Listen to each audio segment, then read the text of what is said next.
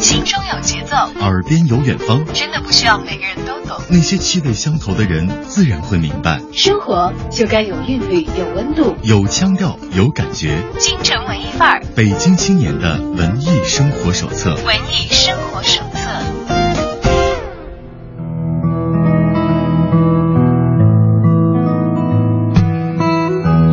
欢迎来到京城文艺范儿，打开北京青年的文艺生活手册。今天又有一位文艺小伙伴在我们的节目直播间就坐了，怎么样来介绍他好呢？因为他出现在大家眼前的时候，有时候是演员，有时候又是主持人，所以。我们欢迎李新亮同学来一个自我介绍吧。呃，FM 幺零六点六文艺之声的听众，大家好，我是李新亮，小赵姐好。嗯，大家好。新亮最近一次亮相是在一个这个网络话题剧当中出现啊，大家千呼万唤使出来的南派三叔的《盗墓笔记》。说实话，我是追过那个网络小说的。但你没看没看那个超级机播剧对不对？没有没有，我看了五分钟，后来被人夸说你耐力好棒啊。所以今天是来吐槽的吗？我不是，一定要吐槽一下是什么呢？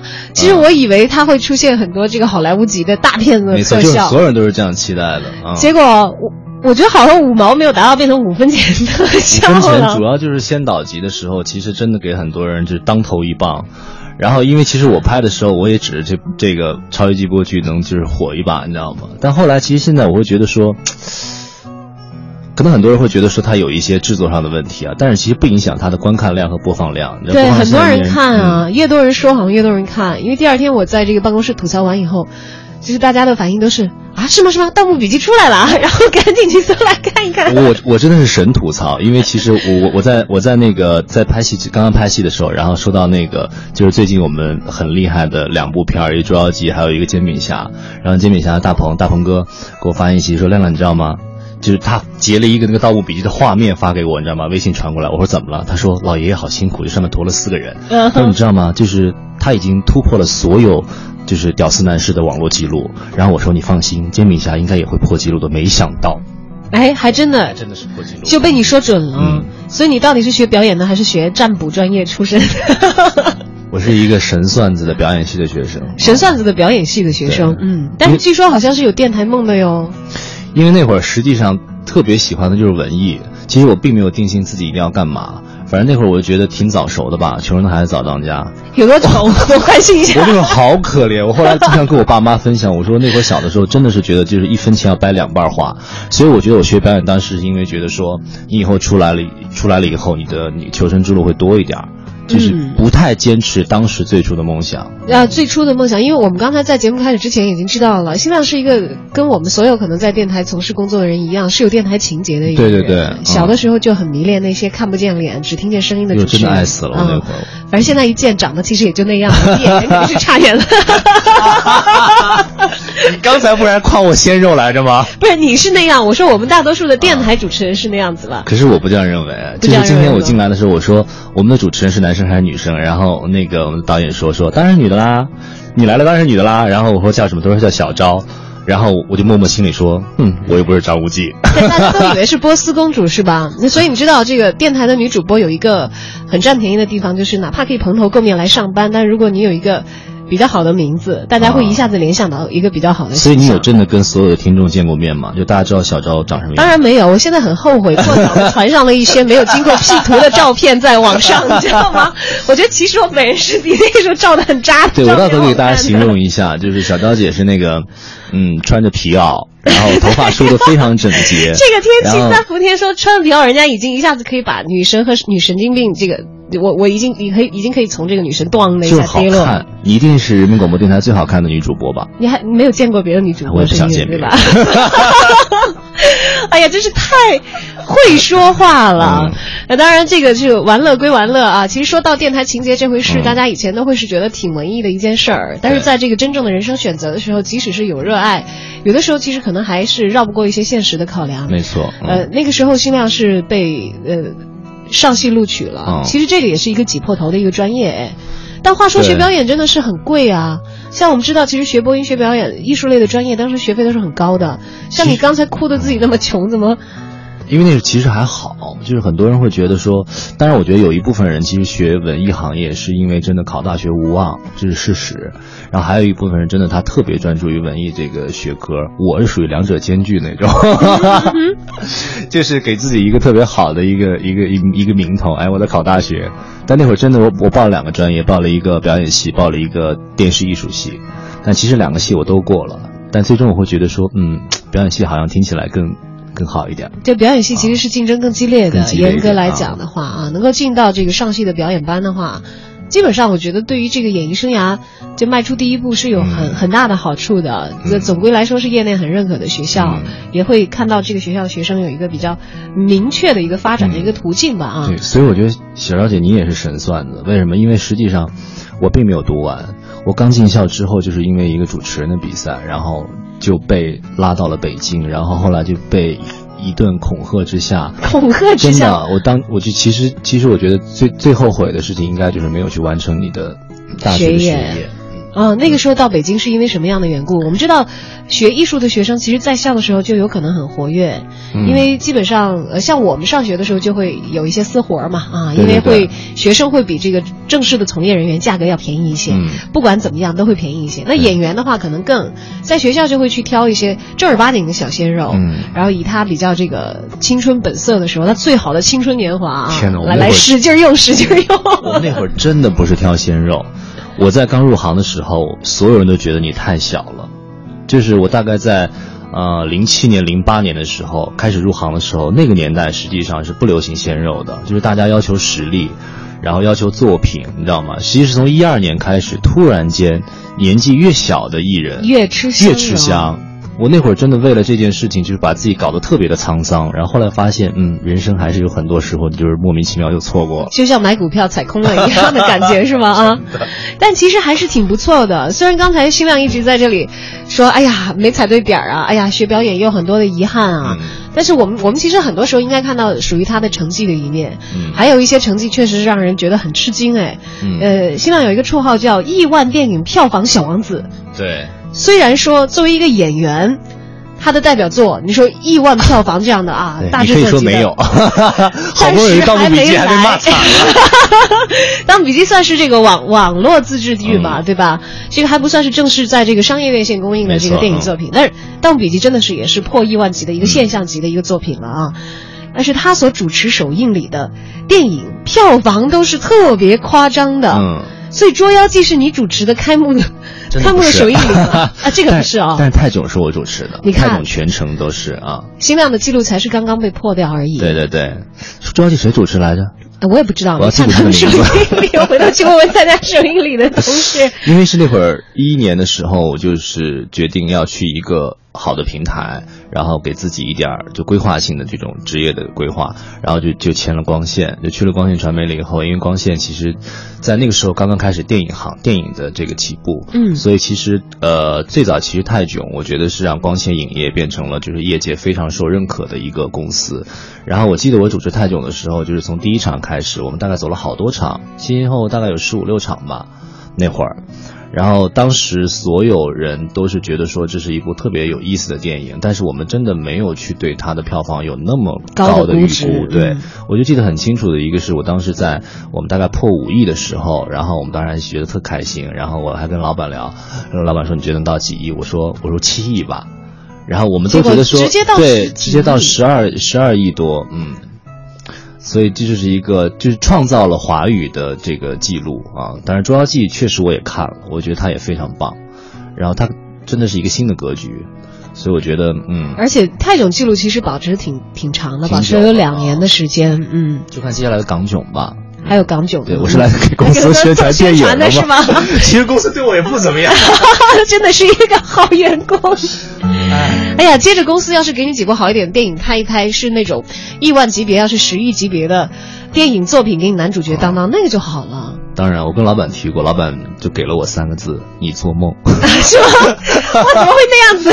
因为真的，我我记得我们在就是一次战略会的时候，然后老板见到我之后说说李先生，你真的决定要去拍戏了吗？我说对。他说我跟你讲一件事情，呃，你现在如果继续做主持人的话，你在全中国大概只用跟五十个人来 PK，、嗯因为以你的呃资历，包括你现在的状态，而且年龄小哦是优势啊！你看，终于回到这个年龄小成为优势的时代了，还是赶上了的。但你没听他第二句话，他说：“你知道吗？如果你要做演员的话，你要跟五百万人 PK。”我的天哪，我就崩溃了。哎，而且你做主持人有一个很好的这个彩头在，哎，就是让你做这个电影发布会的主持，电影都大卖。嗯我相信这个名头是不是传出去了以后，你接的这个电影发布会的主持的工作会越来越多，越来越多，越来越多。这个我特别要感谢，就是范冰冰范爷，因因为实际上我在最初跟他碰面的时候，是因为《一夜惊喜》，呃，《一夜惊喜》当时我第一场做完了之后，呃，我们就互动的很好，包括其实他跟金一萌的那些所有第二天的头条，我现在就是非常要注重一个主持人在发布会上，你一定要给到呃片方，给到主办方，他们第二天能否他们的新闻点在头条上。其实你知道，媒体其实有一件事很苛刻的，他只选择他有价值的图片，你可以提供图片，但是我能否用，我我自己来决定对我来决定，我不会受你主办方的控制。所以现在我每一次都特别注意的是这一点，而且就是其实跟呃范冰冰每次她的包括。过，啊，《武媚娘传奇》啊，然后他所有的电影现在几乎都是我主持，就是他每一次其实比主持人还要用心去盯每一个流程，然后他特别会希望主持人可以给他一些点，他会特别容易去跟主持人做这样的互动，所以你看到他所有的那些很爆的一些点，全都是我们对啊，他一有新动作就会上娱乐头条，嗯，基本上是按照这个节奏来。对，所以他也是教会我，就是你作为一个主持人，你不能去很草草的把一个活动做完，你一定要为大家负责。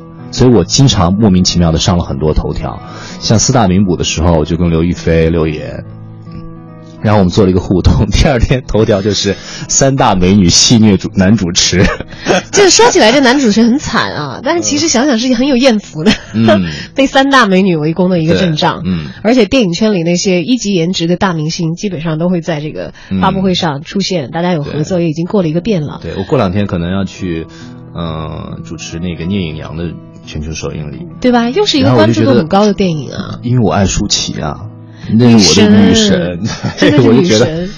特别想去跟她碰面。所以你考虑好了，真的要放弃这个近期就是很火爆的主持工作，要投身到这个电影当中吗？因为我们知道演员其实工作时间，呃，是按照这个你的接片子的时候的。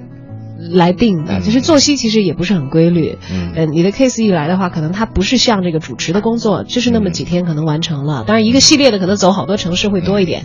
演员一去横店，一去什么影视基地，一待就是电影的话是对啊，是很长的时我前。天看贾青发了一个那个朋友圈，他在横店已经住了一年半了，对吧？你 就看没回来过。住在横店，然后有有有小卖部，嗯，什么都有，对，什么都有，就是是很丰富。但是就有一点，还有一点就是与世隔绝。嗯这个最最简单、最直接的一点就是，你可能为了演这个戏，你没有办法接这些发布会等等，你嗯常规的已经上轨道的，而且蒸蒸日上的主持工作就已经要放下一部分了。嗯，你说你你其实说你说现在好多年轻的艺人，包括我在内啊，就会不会后悔？其实我觉得，嗯、我以前的想法是觉得说你要去嗯投机，就是找对的时间做对的事儿。就是房子要涨的时候炒房，股票涨的时候炒股票。但是我后来发现，其实就是不能这样，就任何行业都不能这样。我现在很多就是同辈啊，或者一些刚出道的呀，包括我的一些长辈，都会跟我讲一个道理。我现在越来越明白，就是你要坚持很多东西，一定要坚持你自己认为你最喜欢的东西。就是为什么说做电台 DJ，比方说你做十几年，可能你默默无闻，可能大家并不知道你长什么样子，但是如果你真的是喜欢它的话，你不会觉得这个时间长，就是一直做自己喜欢的事情，对其实是最幸福的事儿嗯啊。所以不管是主持还是演戏，都是我喜欢的，我就觉得其实上天对我还挺好的。啊，原来这个决定也不是说完全的丢弃另外的一方面、嗯去从事一方面，只是说这个阶段其实好像觉得作为演员做的少了一点，嗯做的做主持人的工作稍微多一点，所以云吧云吧，这段时间把重点多一些放在自己的演艺事业上对啊，因为。做主持很明显的是比我演戏的收入要高非常多。但是我我我演戏可能是个新人，我可能是非常非常低的价钱，我可能几个月的时间都没有收入，但是你的过程是快乐的。嗯，当然也是因为做主持人做到一定的阶段了以后。也有一定的积累了，有有底气去说这个话 对对对，有底气去说这个话，说哪怕做演员，我一两年没有什么太合适的收入都无所谓，我反正主持这种票房过亿万的这些电影，我的收入可以养活自己，不用说是我在片酬啊等等这些方面来发愁，慢慢的在演艺方面去积累自己作为一个新人的经验吧。今天为大家邀请到直播间的文艺小伙伴，名叫李新亮。你对他的印象是停留在他的哪一个角色上呢？是演员还是主持人？没关系，今天来到直播间，他就是我们的文艺小伙伴。有什么想要聊到的内容，大家也都可以通过网络实时互动的方式关注文艺之声的微信公众平台，并发来你的文字留言。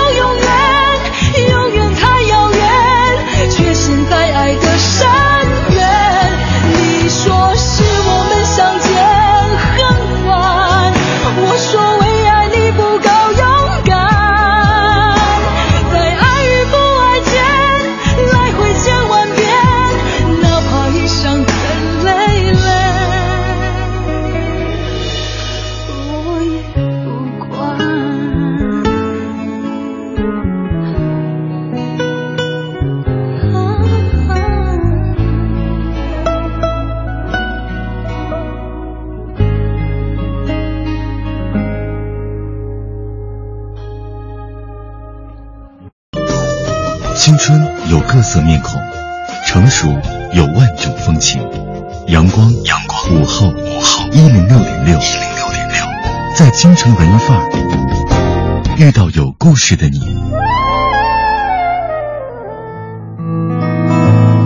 欢迎回来，京城文艺范儿。今天为大家邀请到直播间的文艺小伙伴，名叫李新亮。他既是演员，又是主持人啊，有着双栖的身份，但是也能够灵活自如的在这两项工作当中进行自由的跳切。谢谢穿飘的小 小着急。对，主要是因为公司给你安排这两方面的活儿都要干，是吧？嗯，现在想想固定一下，想要固定一下现，在就是主持比较少，然后呃拍戏吧，然后一步一步，我觉得要积累量。嗯，要拍戏的话，其实我觉得你特别适合去拍韩剧。那可惜你是中国人，又是在中国出道的，真的，我觉得特别适合拍什么浪漫爱情喜剧啊，那种啊青春的、颜值高的这样的一类的。对，你你看，其实，在你的感觉下，你觉得我适合拍，但我现在说实话，如果说让我再去跟现在的这些鲜肉们去拼颜值的话，我内心其实是不太自信的。因为现在 XO 刚刚参加完中考是吧？有人对，你会觉得说最近还有一些就是小学生的一些新闻，你就觉得现在的这个年轻人他们关注的点真的是很奇特。我有时间真的觉得我老了，就我完全没有办法去。去去去接受就是这样的互动方式，就是他们对偶像的喜爱，当然我也认可，但是我觉得有时间挺盲目的。就是其实有有可能真的是已经跟现在的鲜肉的粉丝群体有一定的这个思维差异。没错我们那年代这个叫代沟、是吗？对，你说三五年是一代人，对。我们现在真叫代沟了，你就觉得，呃你说别人如果说你什么不好啊，你的你的这个粉丝团会大量的攻击对方，然后包括你看我主持活动，虽然说都是亿万票房，但是我每次活动之后都有很多人来微博上骂我。天哪，你已经习以为常了吗？我以前特别痛苦，但后后来呢，因为我我很好的朋友柳岩，呃，我记当年柳岩跟我说说，我说我说柳岩你知道吗？网上没有人骂我，然后柳岩说，嗯，那说明你还不红。他是过来人是吧？对早就就是有一颗特别坚强的心，而且范爷其实有一句话。嗯，哪句？万箭穿心，习惯就好嘛，是吧？前两天你知道那个那包贝尔贝尔在那个演港囧的发布会上，然后被很多网友啊发来了很多那样的攻击的语句，就说你凭什么参演啊？你你演了什么什么东西啊？大家不认可你，你知道吗？后来当场就哭了，然后后来他发了条微博，我看到就说说什么时候我能不哭，我觉得我就强大了。我其实还挺感动的。哎，贝尔也会哭吗？当然因为其实我觉得他是一个挺有天分又很努力的一个话剧演员。哎，你没有看很多人对他的攻击，很多人会觉得说说。我看到有一条，我觉得如果是我的话，我可能会会当场崩溃掉吧我会，我不，我不只会哭，我可能会离席。就是好夸张，因为你哦知道，呃，包贝尔其实在这个开心麻花系列的江湖学院当你中看了对不对？演男主角，我当时对他非常认可，我甚至还不知道他名字的时候，我先看这个话剧，我说，哎呦，那个男一号好灵光哎。嗯，其实那时候都是年轻演员嘛，肯定没有现在这么多的经验了。后来也逐渐的有一些影视剧啊，嗯然后到现在接电影。嗯那个时候他们呃专业科班院校毕业以后，觉得有一个话剧演一演很好，其实收入并不高，嗯但是能够演到麻花那样，就是票房很好的嗯是已经很开心。然后不断不断的在磨自己啊，等等等等的。嗯我相信可能以后有一些演绎的机会都是从那个时候来的。嗯，从自己一点一点作为没错这个学生来到社会上，然后一些因为很多专业的导演会去在剧场上去挑演员，嗯，说你能够在一个现场的表演上发挥出很多功力的人，演员那么在影视剧方面经过一些调整。嗯可能会有一个很棒的一个表现，对然后包括他自己钻营喜剧，其实很努力啊。但如果此前对他完全没有印象的人的话，嗯，可能是对这个人的了解是基于零的。但我觉得，如果是一个理智的粉丝，你对这个演员，你对他的了解基于零的话，你先去看他的作品再来说话，嗯，不要在还没有知道的时候，嗯，好像噼里啪啦啊，那什么啊，就开始就是很很没有根据的去发出一些攻击吧。我希望今天好多观众就像你一样的思维就好了，我们就有活路了。因为现在的你的被喜欢的点，你的被关注的事件，真的不是大家所想象的。包括电影，各个行业都是这样。你你预估好，可能这是一个爆点，但是后来发现大家完全毫无感觉。嗯然后就像郑恺说，我拍了四十多年的戏，我十年大概都在拍戏，结果因为一个屁红了。哎，郑恺拍了四十年的戏，他有那么大吗？四十多部戏，啊大概用了40多十部年。对对对你想想对，就像我做主持，从零七年的开始入行，到陕西卫视，然后后来在山东卫视也做过，然后在北京台，然后后来到了光线。其实从光线到现在，满打满算也就是四年的时间。但很多人觉得说李清亮成长了。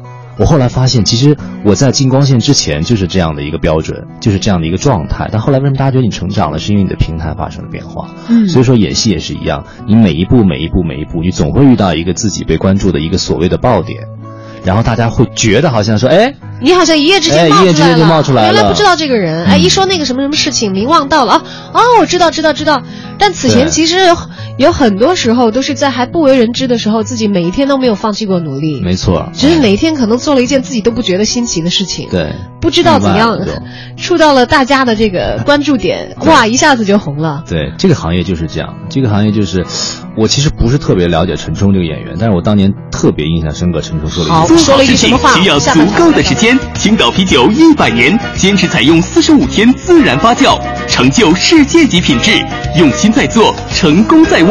青岛啤酒，青岛啤酒，畅享欢聚时刻。热烈庆祝北京嘉达集团成立二十周年！北京嘉达雪佛兰诚邀您到店赏车，试乘试驾，更多惊喜欢迎致电零幺零八三六九六零六零。嘉达，您的汽车专家。晕车，如果晕车就用飞赛乐，飞赛乐，出门旅行带上飞赛乐，飞赛乐，新一代晕车药，就是飞赛乐，没有晕车，只有欢乐。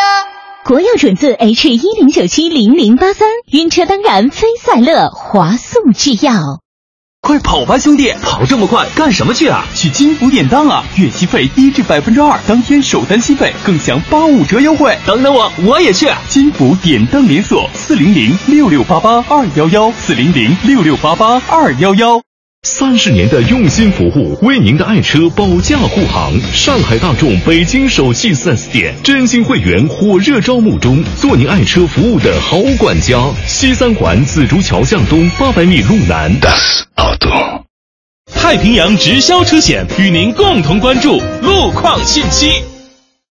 路边停车怕划伤，碰瓷假摔太会装，新车被撞忒不爽。投保太平洋直销车险即有机会获得高清行车记录仪，幺零幺零八八八八。太平洋直销车险伴您安全出行，一路畅通。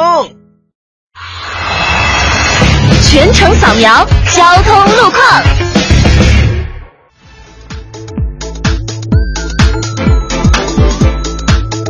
一起来关注一下最新的路况。东部地区的东二环东直门桥到建国门桥北向南，十条桥到东直门桥的南向北，以及广渠门桥到建国门桥的南向北，目前持续车多。东北三环的蓟门桥到京广桥内环方向持续车多。东三环的双井桥到京广桥的南向北，车多正在排队。东四环望河桥到慈慈云寺桥内环方向拥堵。购物中心提醒您关注天气预报。听天气知冷暖。北京市今天白天多云转阴，有雷阵雨，最高气温二十九摄氏度；夜间阴有大雨，局部地区会出现暴雨并伴有雷电，最低气温二十三摄氏度。气象部门预计，今天夜间的雨量呢会非常的大，建议各位尽量的减少出行，驾车时也注意防范低洼积水路段。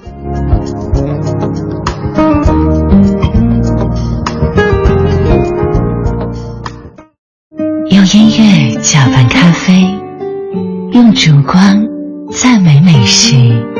三元桥凤凰汇，凤凰山街，一条不同的街。网上出租太快了，房天下帮你出租，一年房租一天到手，一年房租一天到手。搜房网房天下房点 com，网上租房有低价啦！房天下租房中介费全免，中介费全免，中介费全免。搜房网房天下房点 com。我是程序员，我希望它更轻松一点。我是白领，我希望它更安全一点。我是奶爸，我希望它更多一点。我是千亿理财，满足你的每一点。现在微信关注千亿理财即可获得两千一百八十八体验金。合作过的都说好，说好。文艺之声，一个越来越好的平台，现诚招广告代理，咨询电话：幺八六幺零幺零八五八六。心中有节奏，耳边有远方，真的不需要每个人都懂。那些气味相投的人，自然会明白。生活就该有韵律，有温度，有腔调，有感觉。京城文艺范儿，北京青年的文艺生活手册。文艺生活手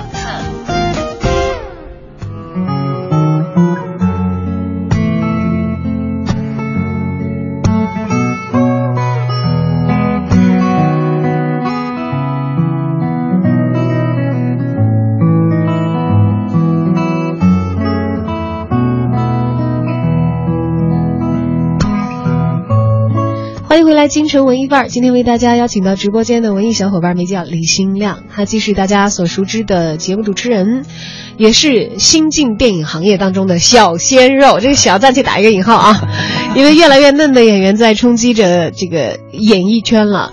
呃，以至于我们对于小鲜肉的这个年龄的下限是越来越低，越来越低，越来越低。其实这么说起来的话，新亮也算是比较资深的半个电影圈里人，因为以前自己的主持工作也有很多是跟电影这个圈子，呃，相互对接的，呃，也受很多演员的影响。刚才讲到红不红这件事情的时候，说在很早之前，一个很红很红的一个大演员，嗯，陈冲姐姐，对，就有过私下跟新亮交心所。说的话的内容，刚才跳广告了，所以我们留一个扣子到下半场的时候来告诉大家。我那次是采访，然后因为我以前其实就乱采访，你根本不知道你在采访什么内容。但后来发现，就是进了光线之后，然后你做节目，像《一天最佳现场》，在很多人心目当中会觉得说，呃，对我是有喜喜好的，会觉得说，因为我开始就学会去聆听别人讲什么，因为每个人身上都会有你学的东西，尤其是你做访谈主持人是特别收获的，对，有时间是无形的财富，真的。然后当年。呃，陈冲是他无无意的一句话，他说：“其实，其实这个行业就是这样，就是你付出多少和你收获多少是不成正比的。我他说的不成正比，其实是最后那一刹那的东西，就是你可能付出了百分之九十九的努力，但是可能你收获不到你最终想要的百分之一。但有时间可能你只付出了百分之一，但是突然间可能一个运气你就有了百分之九十九的回报。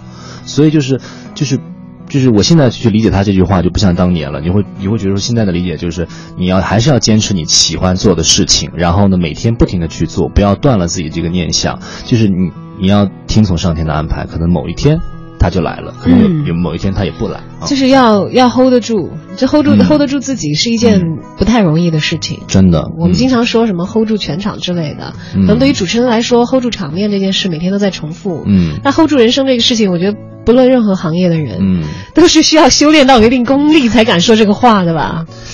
以前就是，其实跟一些年轻的主持人有时间聊天的时候，我会觉得说，我们都是有一样的通病，就特别害怕大卡司。特别害怕大腕儿，人家一来气场，瞬间把你灭掉。就你会觉得你说什么话，你别得罪他，他会不会翻脸走人呢？就每一个主持人都会担心这个问题，会愁，会愁。然后我我其实破了这个这个概念的时候，其实特别要感谢我的老板。我老板其实跟我说一句话，说你只要把全亚洲的艺人全部都 run 过了一遍之后，你会发现你无敌了。对我我之前不明白，我后来发现是这样的，就是我那次记记得是我们那个铜雀台的那个电影的时候，然后我去见周润发。你知道所有人都对他非常非常的敬畏啊，但是他其实是一个时间观念非常强的人，也很敬业。比方说，我就给你三十分钟，今天的发布会首映礼只有三十分钟，我就所以你高效的来完成你的任务就好了。你还不能得罪他，我就所有人每每个人在前面重复你说，你千万不要出错，千万不要出错，你千万不要得罪他，你得罪他就完蛋了，你知道吗？后来我就放空了，我当时就放空了，我在想说，有什么大不了的呀？他有有大家想象当中那么难难搞吗？他他经历了那么多，他是这样的人吗？我就产生了各种各样的疑问。后来上台之后呢，我就完全忘了我要说什么，你知道吗？我是很简单的说，我说今天其实我特别的紧张，紧张啊！你在上海，我说所有媒体挺多的，我说我真的不知道我要说什么，因为反正今天电影大家都看得到，但是今天这位卡斯其实他是有时间限制的，这个时间限制我会就会让我就是，你知道我当时就是说了一些这种自己心情的东西，你知道吗？结果完了，发哥上来了以后就说亮亮。没事，拍了一下，拍了一下我的肩膀，我当时都快哭了。然后我说：“你今天真的要三十分钟就要走吗？”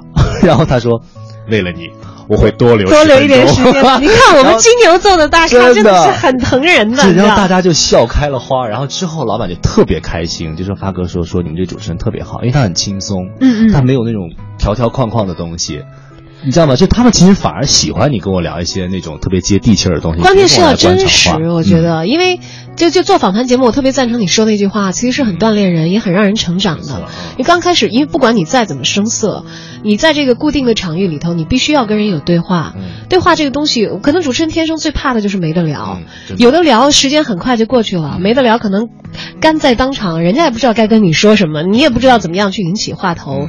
但是有很多时候，你回归到一个最真实的场景，啊，初次见面就是初次见面。如果对方感觉到你友善，对方觉得啊，你所说的东西，我觉得还有意思，说一说的话，可能就聊开了，自然的那个气氛就软化。其实跟我们平时在生活当中谈话有非常相似的地方，你不太会愿意跟一个你觉得让你拘谨和不舒服的人说太多的话。那访谈也是一样，可能更多的时候你让大家感觉到一种情绪上的真实啊。那么如果有交流的话，那那个就一下子可能就带到一个比较好的一个状态当中了。对我，我觉得就是在国内现在，呃，就很多人会觉得说李欣亮你这样太矫情了，你这样可能就会。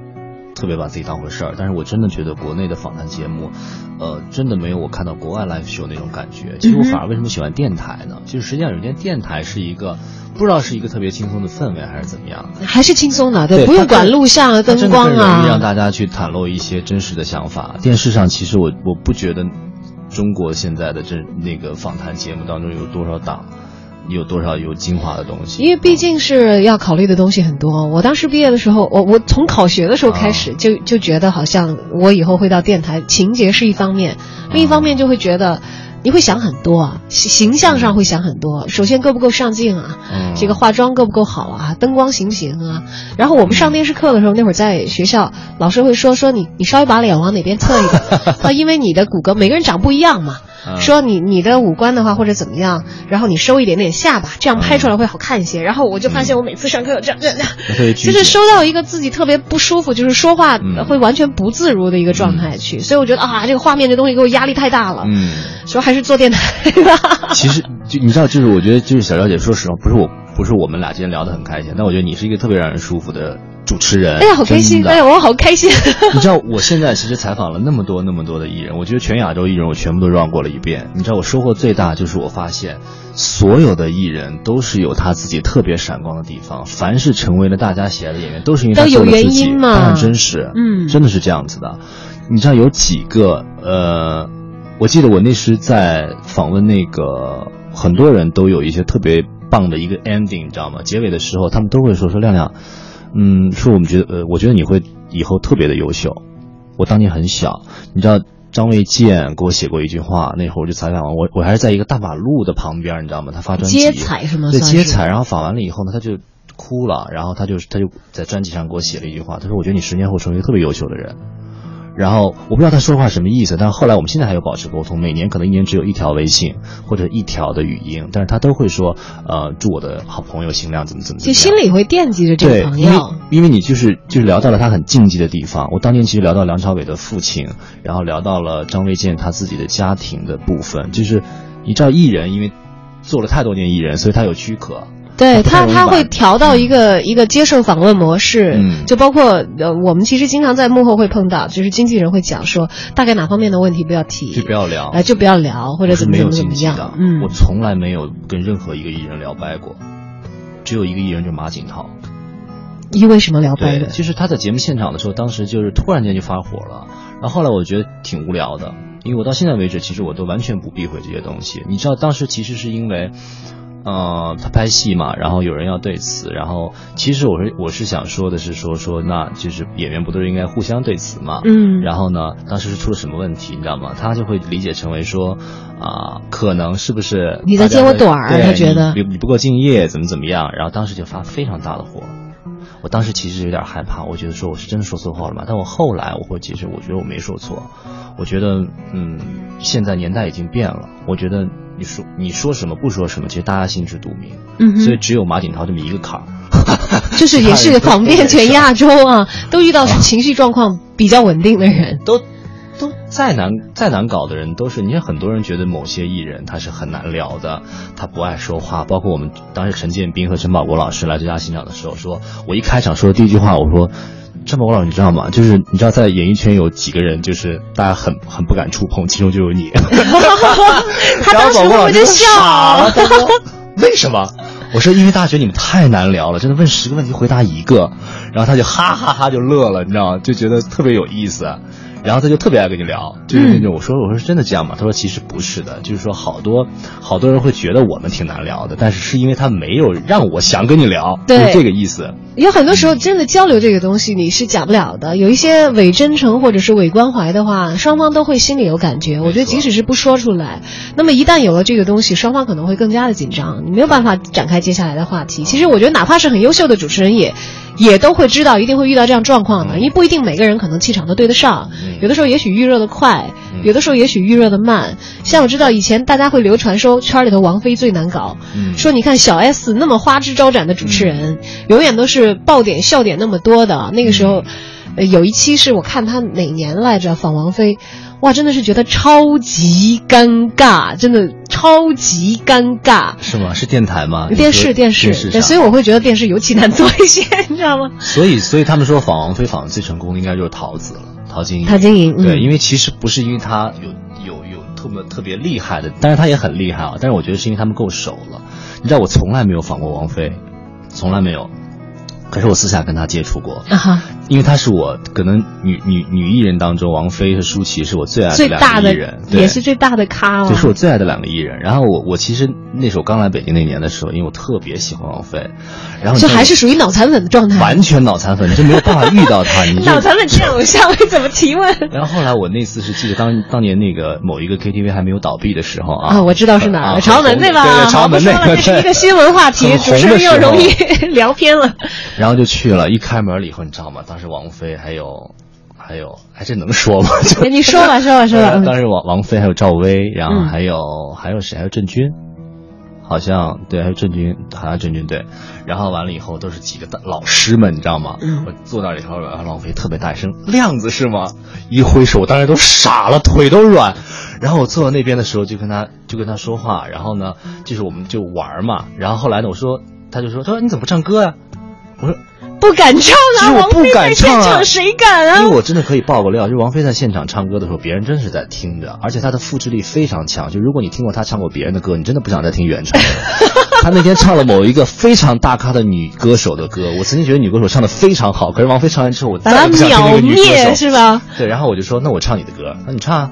然后你唱了个什么？他歌不好唱，说说实际，王菲歌不好学我唱了玄木，我唱了玄木。啊。那首歌还好一点，还好一点。然后他就拿起了话筒帮我唱副歌，啊你知道这我这人生就进入了一个很，然后后来我好嗨的状态对，然后唱到一半的时候他就说，哎，你会不会唱那首？完了再唱一半，他说，哎，你会不会唱那首？我们连续唱了三首，然后那是我唯一一次跟他碰面，然后王菲就给你唱副歌，天哪，太爽了！你就觉得。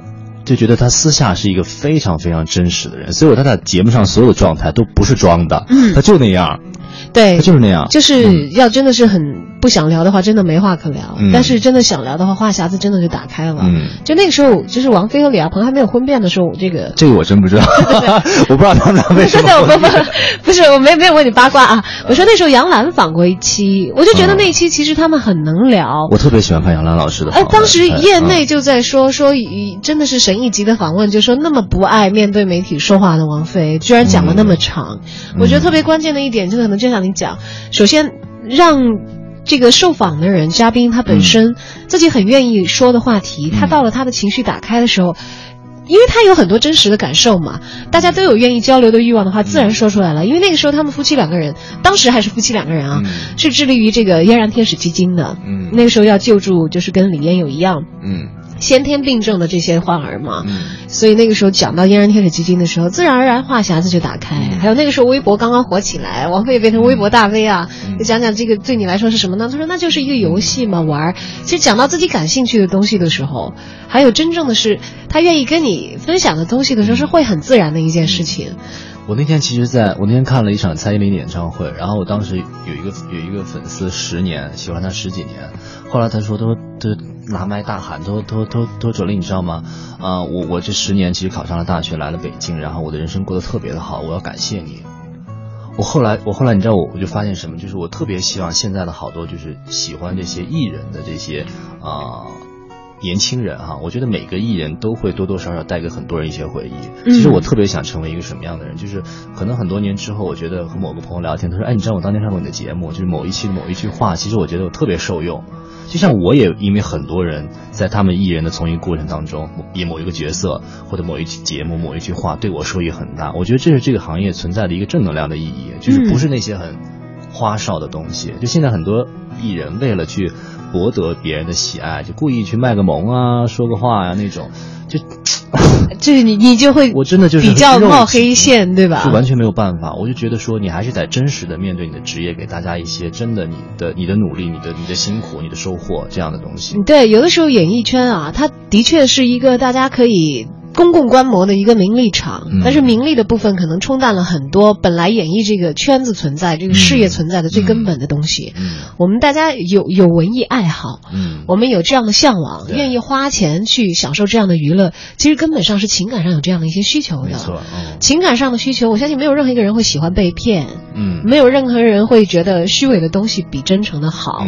虽然你可以说这个世界可能有真诚就有虚伪，它有很多充斥的东西，也有可能可能故作一个什么什么样子会换来很好的物质上的收获，但我觉得名利的是一部分，你真正要做文艺的是另外的一部分。就像刚才讲说九令的粉丝说，你知道吗？让我活得很好，可能是因为我听了你的歌，可能在我人生很低落的时候，这些东西给我以鼓励，这个是最真实的价值所在。其实不管它在市场上是一个什么样价格的评估，因为有的时候我们知道有些小众的歌手，嗯，他虽然小众，但中国人口基数很大嘛啊，所以他其实也有一众粉丝。大家可能每个人会会受他的影响的深度深浅会不一样。那那些大咖就更不说了，可能覆盖面很广，甚至真的是让很多人从自己的内心深处觉得对这个人的作品是有依赖的。是为什么？可能就是情感上他有一个地方被打通了以后，那个能量才可以传递得了。有很多时候，文艺存在的价值就是这样，让陌生的人可以接受这个界别的能量的传递，你的情感也可以因此而得到一个释放。没错。但如果搞倒掉，因为因为它是一个生意，能够赚极多的钱，来做一些假的伪的东西，当然不可避免了。有的时候我们其实吐槽挺多的，说现在贵圈儿如何如何，贵圈太乱，然后大家都会说，哎，你是不是天天说这个你不喜欢，那个你不理解，那是因为你吃不到葡萄说葡萄酸。其实我后来，我后来真的想跟大家很认真的说，我真的不是这样子。就我觉得很多东西，我觉得需要被。被别人去去带动，就是你真的你做了这件事情，别人做了这件事情，越来越多的人就会把这个氛围改善。就像我现在觉得，如果说我为什么觉得说我做了这么多的节目，然后我去采访了那么多的人，就是什么人给我舒服的感觉？我后来发现都是其实非常受人尊敬和喜爱。即使他现在并不红，但是他其实你看到他，你会觉得他非常的舒服。那是因为他这么多年都没有变。所以年轻一代的偶像，你说谁最舒服？我觉得周杰伦挺舒服的，他是一个非常舒服的人。你知道他的成就，或者说他的这个年代，已经完全可以赋予他特别浮夸的东西，但是依然很舒服。但我没有太听太多他的歌哈，但是我真的是觉得他是一个非常舒服的人。哎，我听他很多歌，你就是倒真的是受他影响。所以你刚才一说年轻一代的这个大咖，特别 害怕我 说不出来周杰伦是吗？没有没有，不是特别害怕。你告诉我，我知道我想说什么吗？说年轻一辈的这个新天王周杰伦，如果是这这个感觉的话，意味着你真的是暴露年龄，尤其是心理年龄，你知道吗？真正的小鲜肉会觉得周杰伦是你们老人家喜欢的人了。小鲜肉会觉得是谁？李易峰。呃，大概对，可能还要更年轻一些，因为李易峰好像实际的年龄其实不小，他只是说可能火火起来要晚一点吧。对他其实也也努力了很多年了。你想零七年的好男儿的时候到现在，然后他也是一个非常舒服的人，就是一直在挺努力的工作的，真的是。而且他们讲说现在新的。说怎么样区别八零后、九零后和零零后？你问说韩国的偶像天团、青春的偶像天团是哪个团，马上就可以区别出来。八零后可能会回答什么 H O T 啊、神话呀的那那个年代的啊，已经。我还真不会。我我我没我没看他们，我我那个时候不粉他们，但我知道他们是那个时候我我们那辈人很多人很追的。说九零后会说 Super Junior。嗯。九零后，九零后都已经搜他们了啊，然后说零零后说 XO，嗯，对，XO，对，然后就说说区区分，就说你年龄真的是大还是小区别，就是我最近刚刚跟年轻的朋友学会的，说那个团体叫 XO，不念 EXO，念 EXO 的都是老人家，你知道吗？XO 现在 XO。挺棒的，因为他们上过一次音乐风云榜，然后啊，你你是有跟他们有接触？有接触，那次是我采访的，然后，呃，我觉得整个的团体都非常的敬业，然后因为韩国的这个培训模式，其实我觉得很多国内的。现在不是你看我们的综艺节目也好，对，也在培养自己的这些偶像团体，都在去去借鉴一些模仿啊。你还比我狠一点，就是学。我觉得学已经很客气了，好吧？对你应该是照抄，对不对？直接买 版权嘛，就买版权还好，算是这个原版引进，抄的会比较有理由。对，但那但是他们就是对艺人的培养其实非常的苛刻。我后来觉得说，就是为什么鹿晗他在呃韩国和在中国都非常受欢迎，因为他是一个非常让人舒服的一个艺人，他非常有礼貌。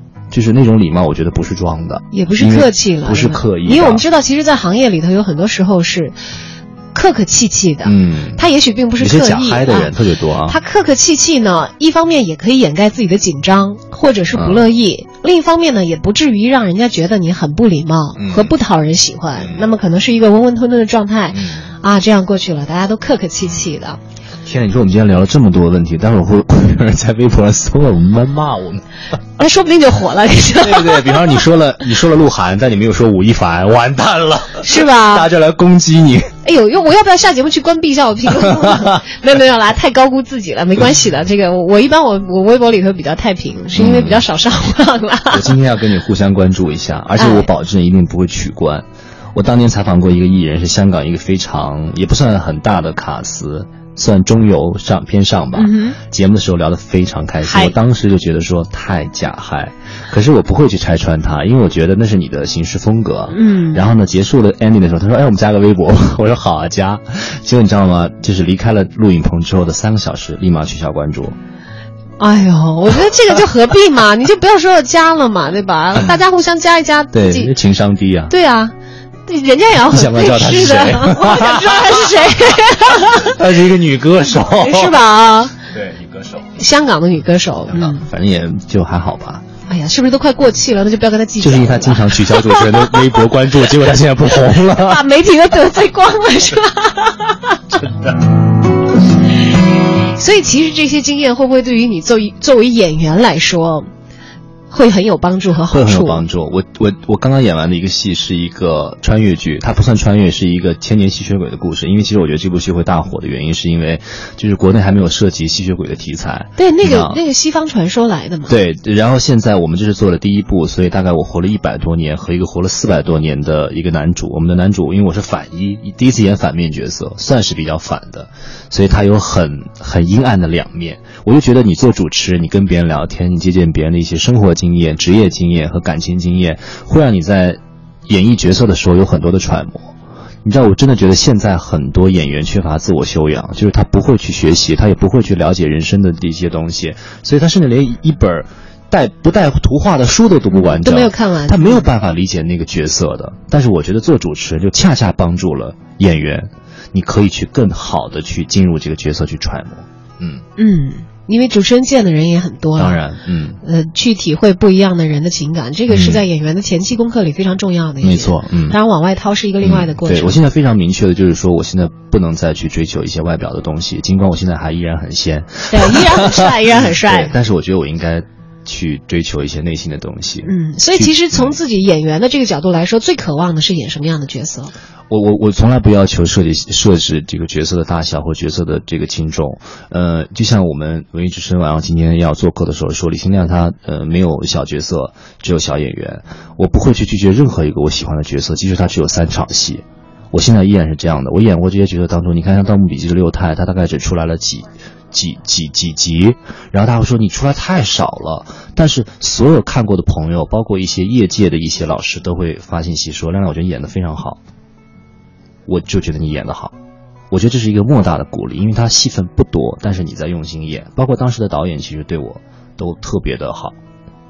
虽然我戏也并不是主演，我甚至是连一个配角都算不上，可能算个特邀吧，算个参与者。但是很多大咖都是从特邀开始对，但是我觉得就是你，你完全不要去去在乎这个东西，因为我觉得一定有人看到你在为这个东西所努力，一定有人。我现在为止，我现在演的每一个戏跟大家处了非常好的关系，导演，然后包括副导，甚至现场的执行导演，他们都会觉得说，嗯，对你的态度很好。嗯你这样态度好是一个特别棒的一个提示。好的，这是业内的经验。那么在我们临节目结束之前，赶紧来说一说，如果我们要看到演员李新亮的最新的作品，应该在哪里去找什么样的电影或者是网络剧呢？嗯，现在因为刚播完的是《盗墓笔记》，然后之前当然央一那个《别让我看见》和刘冰老师那个已经播完了，也不错。然后今年拍的戏叫《我的奇妙男友》，然后它是一部穿越剧，可能会在年底的时候在一个卫视台跟大家见面。然后希望的话，就是之前拍的那部李少红导演的《简政奇缘》可以今年能够播出啊，那里面也演了一个很不错的角色。好的，具体的情况大家可以去盯住新亮的微博，到时候会有实时的更新，谢谢跟大家一起分享。你也要发好吗？好的，必须转发。好，今天节目就到这儿，也感谢大家的收听。接下来关掉话筒，跟大家聊更多八卦了，再见。嗯，做自己最忠实的听众。